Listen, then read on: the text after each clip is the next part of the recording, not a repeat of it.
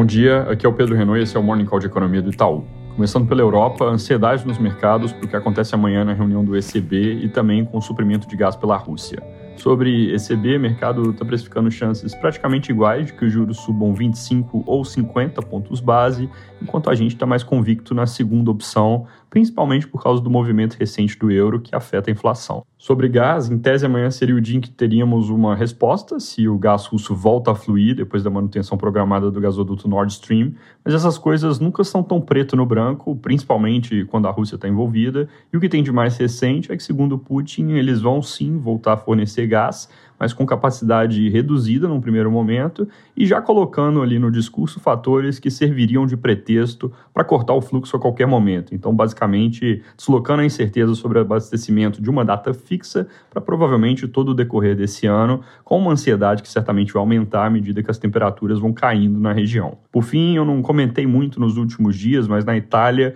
hoje o primeiro-ministro Mario Draghi passa por um voto de confiança no parlamento, do qual ele deve sair bem sucedido e continuar à frente do governo. Mercados deram uma estressada recentemente com a chance dele sair, mas ele fez recentemente um discurso que acalmou os mercados, indo na direção de que continua no cargo. Na China, o Banco Central não alterou as taxas de juros como era esperado e o governo atualizou a comunicação sobre crescimento, mostrando flexibilidade em torno da meta de PIB para esse ano, que vai ser impossível de alcançar, porque, como eu mencionei, ela está em 5,5%, enquanto as projeções de mercado estão bem abaixo, a nossa em 4,2% tem viés claro de redução. Eles disseram que precisam ter cautela para não estimular a economia demais, buscando a meta desse ano e acabando gerando problemas para depois, e aí que vão buscar um crescimento realisticamente robusto para o ano. Casos de Covid polar seguem em alta, 935 transmissões locais de ontem para hoje, vindo de 700 no último dado reiterando aqui nosso cenário base de que a coisa não explode, como aconteceu em abril e maio, e o motivo por detrás é que eles têm sido relativamente bons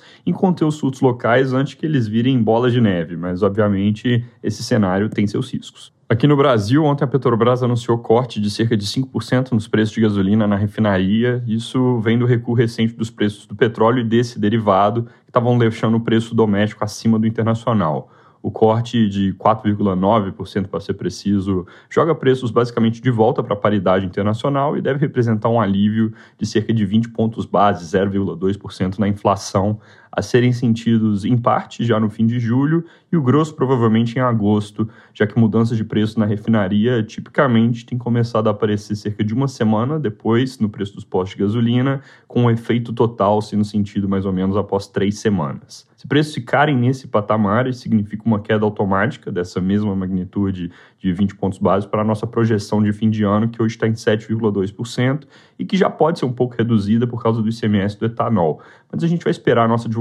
mensal do cenário para reavaliar esse e outros números como um todo. Voltando no assunto de ontem sobre ruído gerado pela reunião do presidente Bolsonaro com embaixadores, continuaram saindo manifestações sobre a postura crítica do presidente a respeito das urnas e do TSE, inclusive com pedidos de que o presidente seja investigado por crime de responsabilidade. Ontem, o governo dos Estados Unidos soltou uma nota dizendo que o sistema eleitoral brasileiro é modelo para o resto do mundo seguir e que confiam que o resultado do pleito vai refletir corretamente a vontade dos eleitores. Ainda sobre comentários do presidente Bolsonaro, em entrevista ontem, ele afirmou que o valor temporário de 600 reais para o Auxílio Brasil vai ser mantido assim caso ele seja reeleito. A gente já tem na conta que, de fato, o programa não voltaria a pagar 400 reais por mês no ano que vem, exatamente porque aumento desse tipo de benefício é uma coisa muito difícil de reverter. Mas a declaração do presidente reforça, de certa forma, o tamanho do desafio para ajustar as contas públicas em 2023, com todas as medidas de redução de receita e aumento de gastos que foram implementados recentemente.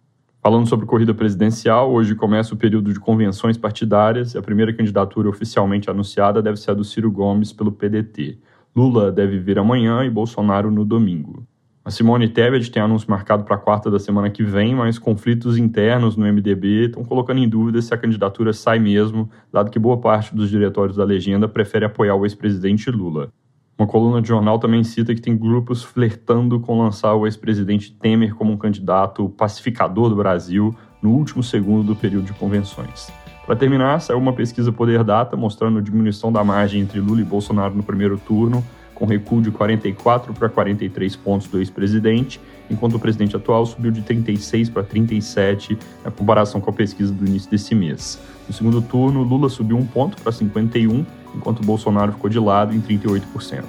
É isso por hoje, bom dia.